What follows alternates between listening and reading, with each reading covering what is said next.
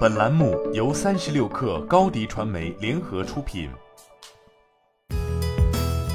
本文来自界面新闻。四月二十八号，新希望发布二零二一年财报显示，其营收为一千两百六十二点六二亿元，同比增长百分之十四点九七；净利润为负九十五点九一亿元，同比减少百分之两百九十三点九八。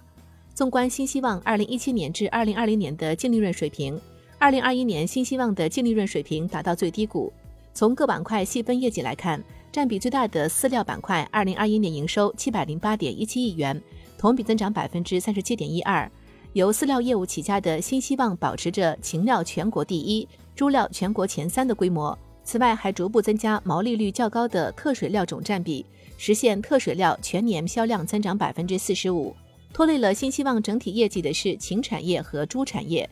禽产业营收为一百八十二点二九亿元，同比减少百分之零点八二。新希望称，养猪业务是对公司影响最重大的核心业务。猪产业营收为一百七十二点零三亿元，同比减少百分之三十点五七。即便新希望自二零二一年一季度就开始叫停外购种猪和外购仔猪，以减缓产能。但二零二一年，新希望仍出栏生猪九百九十七点八一万头，同比增长百分之二十点三三，创二零一六年以来的出栏记录。这在生猪成本和价格倒挂的情形下，对企业来说压力巨大。新希望提到，二零二一年猪价大幅下跌后，长期低位徘徊，饲料原料价格上涨等因素，使公司养猪业务遭遇到极为不利的外部环境。从事生猪养殖的企业普遍在忍受亏损。界面新闻去年采访的几个生猪养殖户均陷入高成本、低价格的窘境，甚至退出了生猪养殖业。横向对比上市公司同行，温氏股份、大北农在二零二一年的净亏损分别为一百三十四点零四亿元、四点四亿元。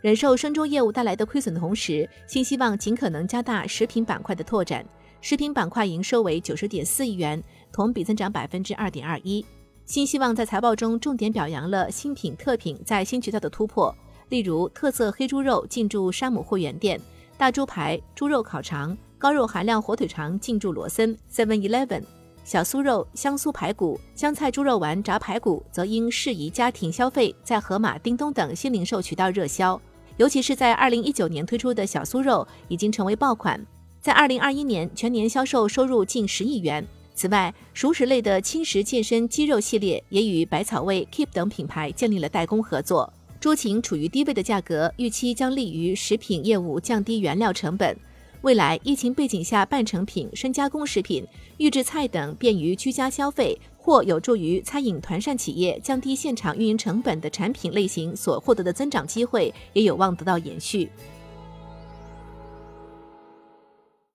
你的视频营销就缺一个爆款，找高低传媒，创意热度爆起来，品效合一爆起来。微信搜索高低传媒，你的视频就是爆款。